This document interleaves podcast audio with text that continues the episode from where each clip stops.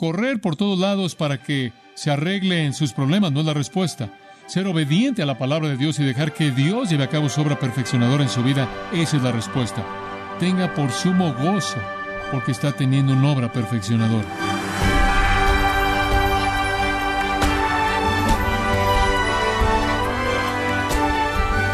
Le saluda a su anfitrión Miguel Contreras, dándole la bienvenida a esta edición de Gracia a vosotros con el pastor John MacArthur.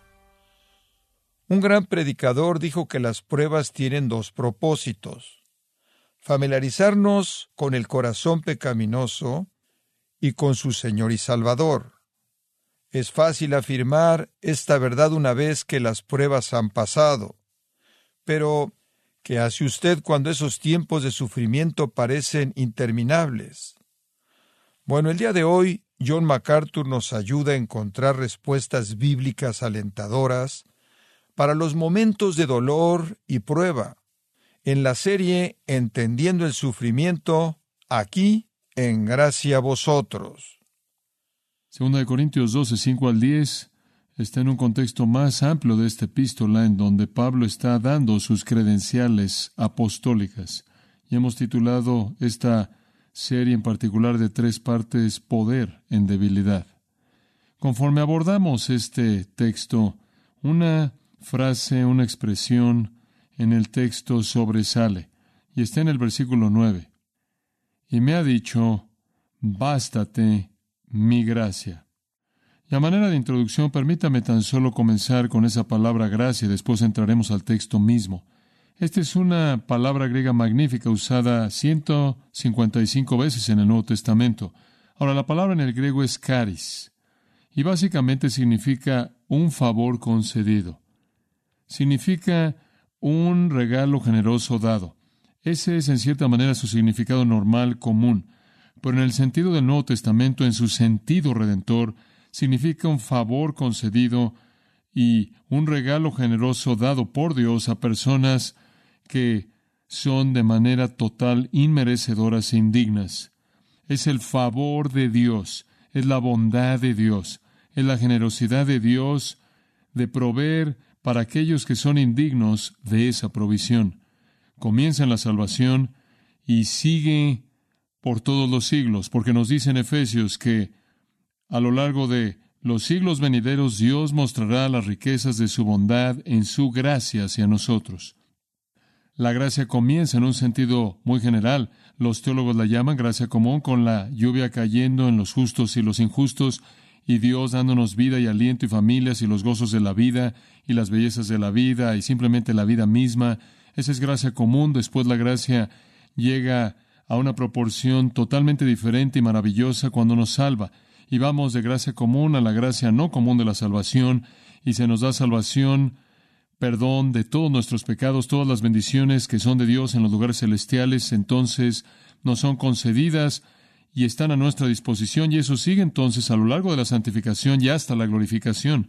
Dios es generoso hacia pecadores inmerecedores. Dios es generoso para aquellos que están en Cristo desde el momento de su salvación y por toda la eternidad.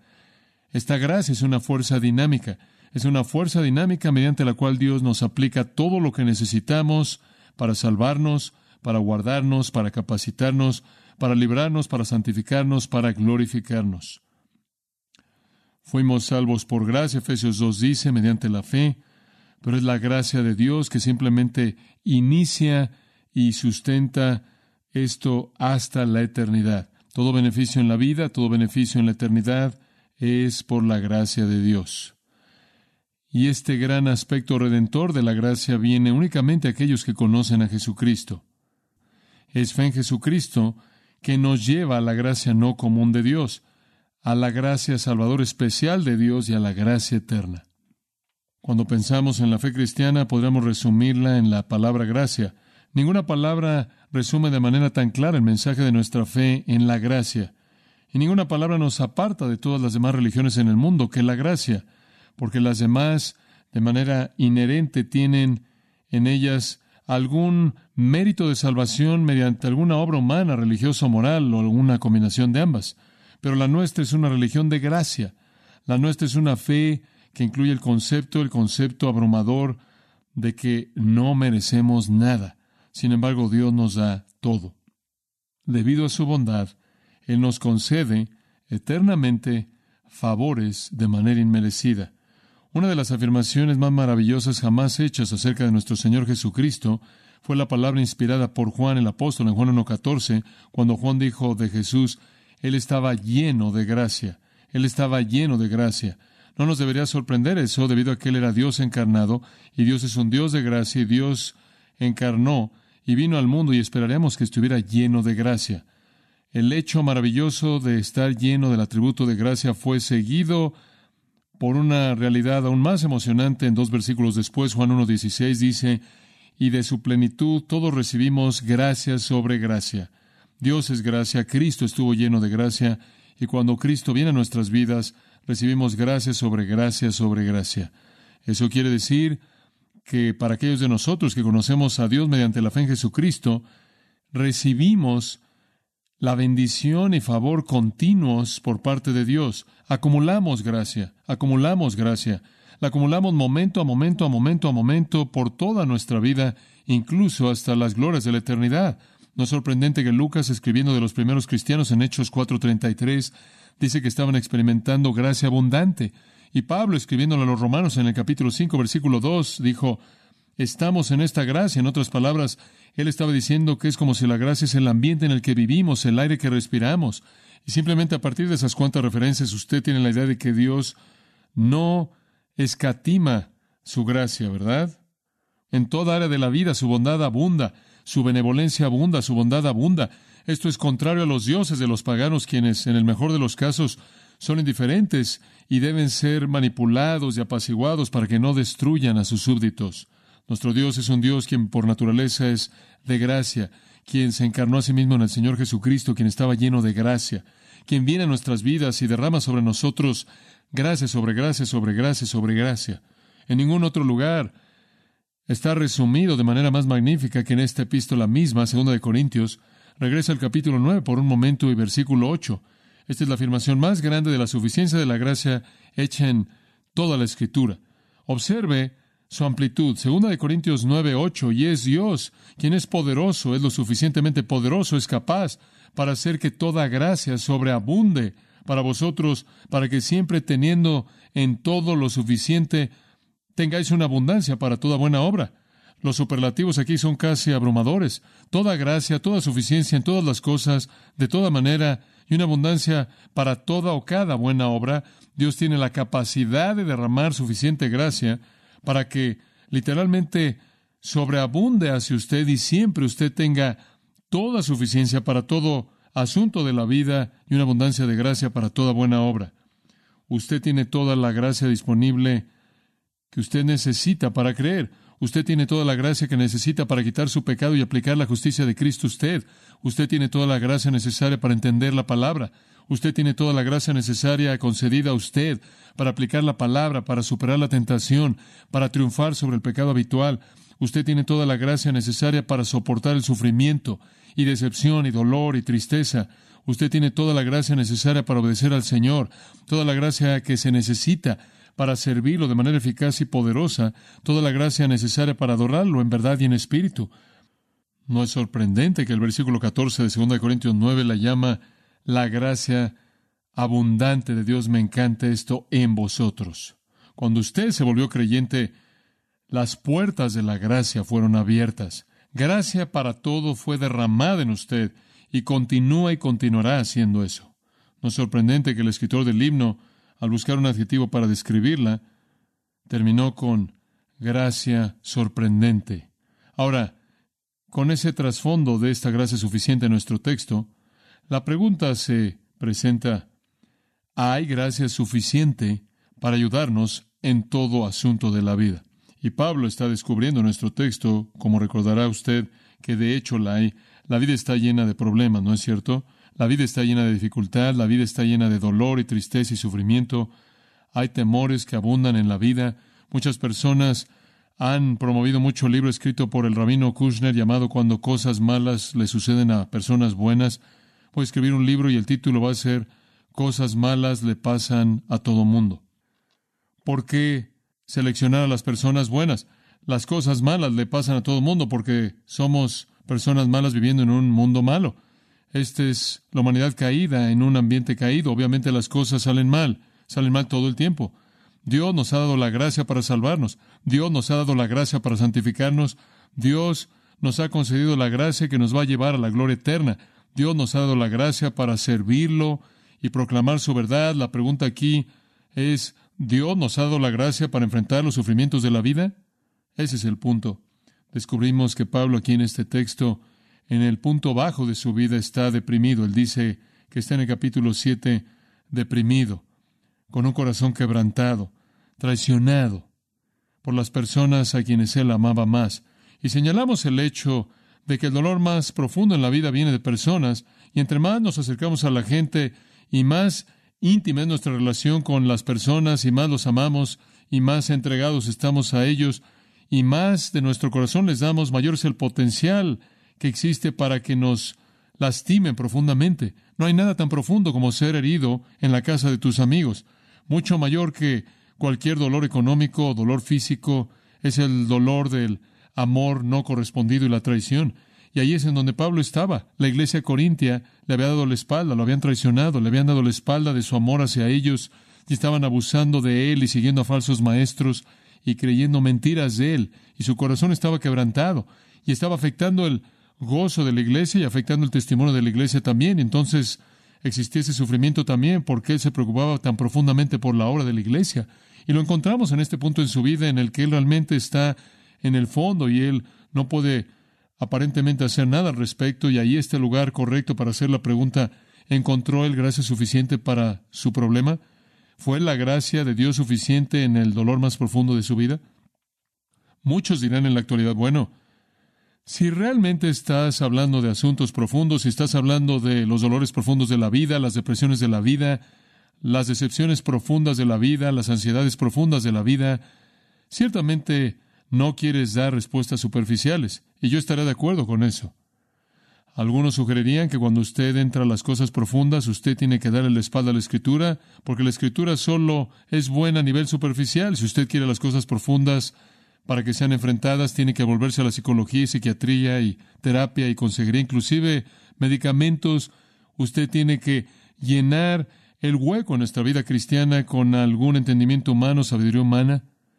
Y es triste por raro que se oiga eso. La mayoría de las iglesias han adoptado esa mentalidad. La mayoría de las iglesias evangélicas han adoptado la idea de que los problemas serios que tienen los cristianos van más allá de la esfera de lo espiritual, van más allá de la esfera del poder de Dios, van más allá de la gracia, van más allá de la gracia divina y demandan y requieren técnicas humanas, técnicas humanas primordialmente inventadas y definidas y básicamente alteradas en los últimos 120 años.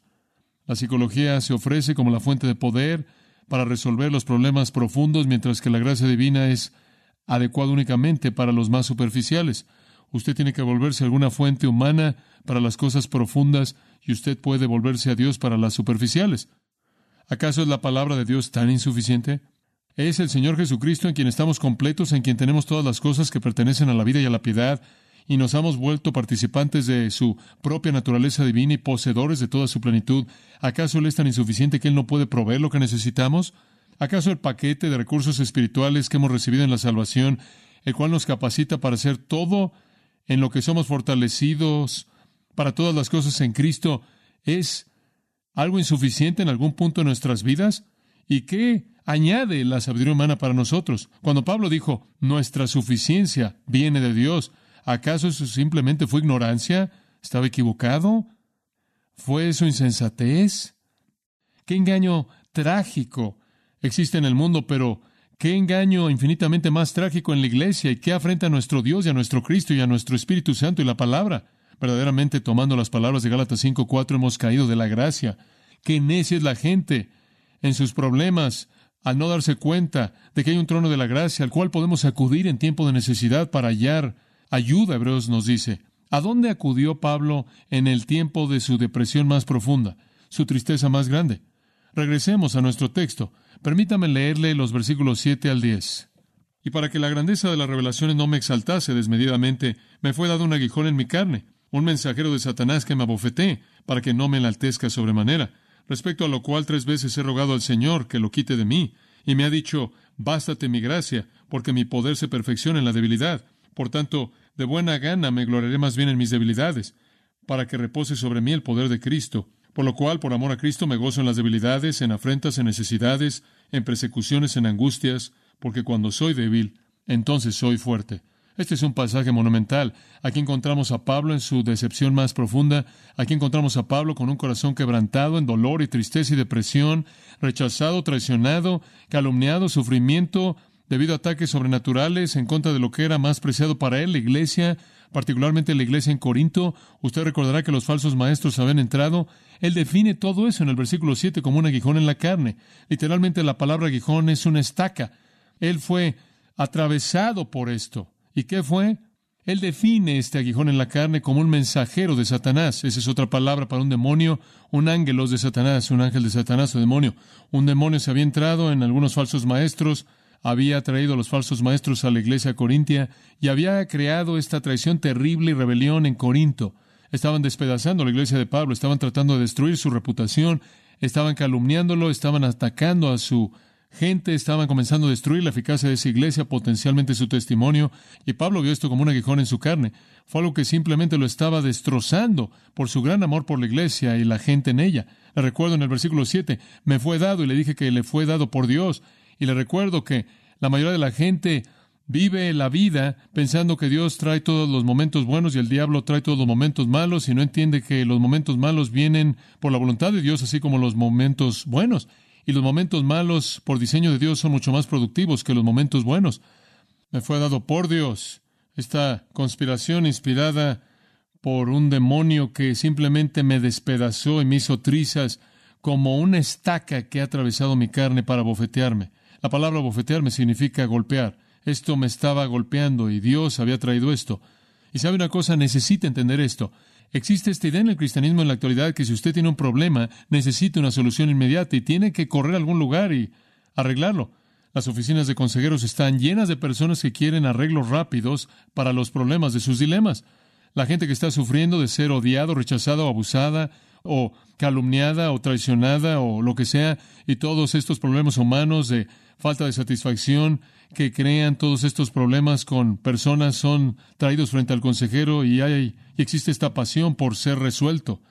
Pero la perspectiva correcta es entender que en medio de la vida esto es parte de ella y no busque una solución rápida para tratar de discernir lo que Dios está haciendo en medio de esto. Y no asuma que el diablo lo trajo independientemente de lo que Dios permita, porque Dios tiene propósitos en nuestro sufrimiento. Y algunas veces los propósitos de Dios realmente son sorprendentes. Es difícil imaginar, en cierta manera, que Dios, queriendo lograr algo en la vida de un hombre tan especial como Pablo, permitiera que una de sus iglesias amadas fuera destrozada para alcanzar eso. No nos parece racional que Dios permitiera este caos y confusión y problemas en la iglesia en Corinto para que pudiera lograr algo en la vida de Pablo, pero de hecho eso es exactamente lo que pasó. Ahora, no es que Dios no ama a Pablo, lo amaba mucho como ama a todos los suyos. No es que Dios era indiferente a Pablo en absoluto. De hecho, nuestro querido Señor Jesús mismo, después de que había ido al cielo y se había sentado a la diestra de Dios, regresó a la tierra para visitar a Pablo tres veces y en una ocasión se llevó a Pablo para verlo ahí. Entonces él descendió para visitarlo tres veces y se llevó a Pablo una vez al cielo para confirmarle su amor y fortalecer a Pablo para la cantidad inmensa de sufrimiento que él tuvo que soportar. Él apareció en el camino a Damasco cara a cara, hizo que estuviera ciego, y después lo llevó al cielo. Y después le apareció en Hechos 18. Exactamente en el momento del sufrimiento de Pablo, cuando él estaba comenzando la iglesia en Corinto, Hechos 18. Y después se le volvió a aparecer en la cárcel y el Señor vino a él en encuentros poderosos, únicos, sin paralelos.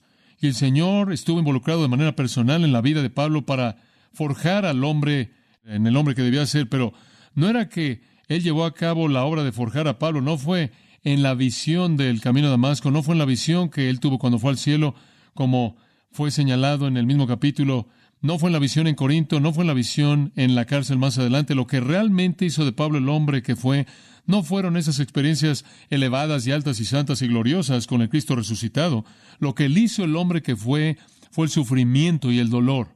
El Señor vino a Pablo para forjar y moldear a ese hombre para que fuera el hombre que quería que fuera mediante su sufrimiento y su dolor.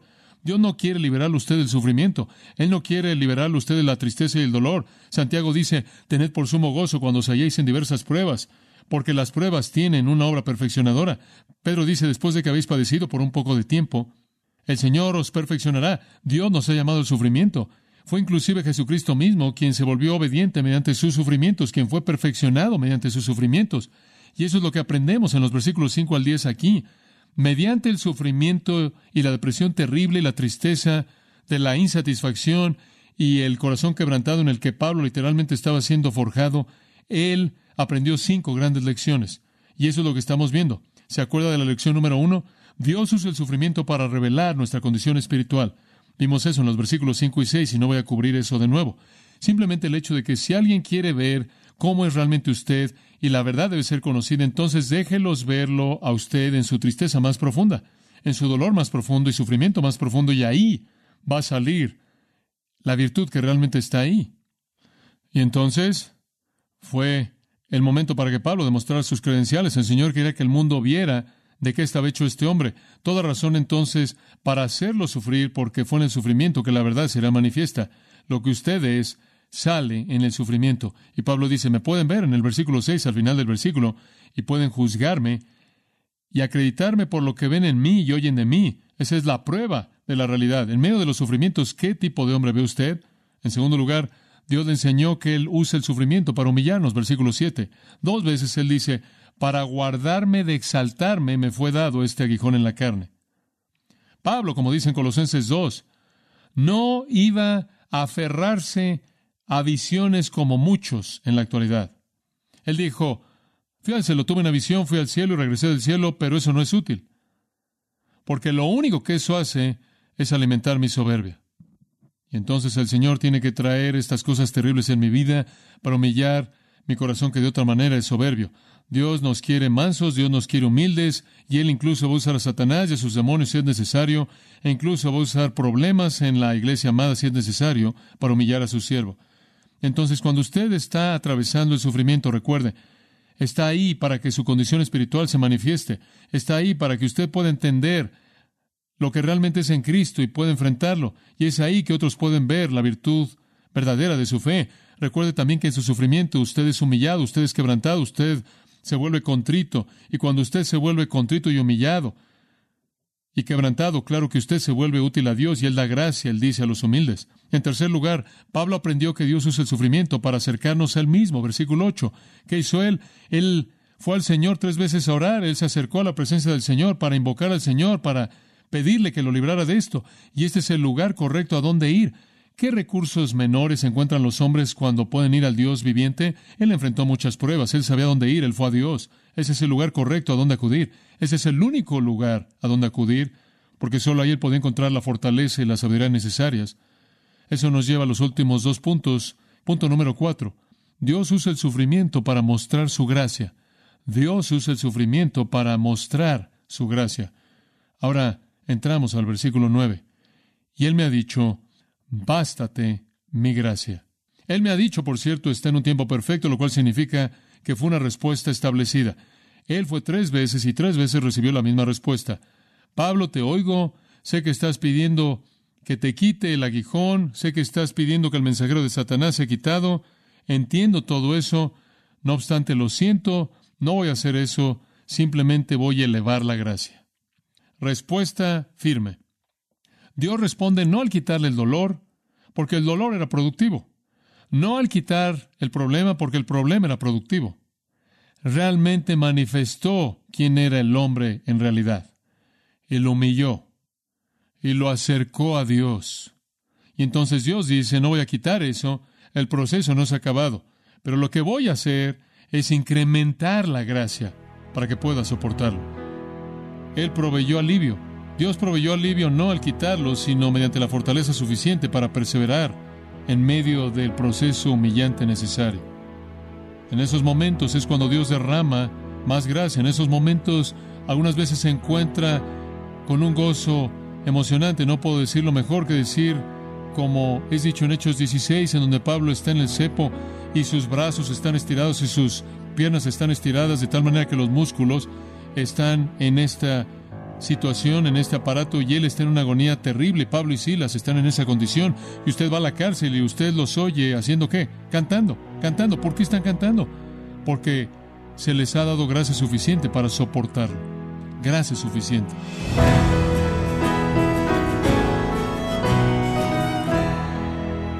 Como dijo John MacArthur, Dios usa las pruebas para buenos propósitos. Ese es un tema constante en la vida del apóstol Pablo. Parte de la serie Entendiendo el Sufrimiento, en gracia a vosotros. Estimado oyente, permítame compartirle esta carta que nos envió Gladys Amarillo desde Colombia, y nos dice lo siguiente.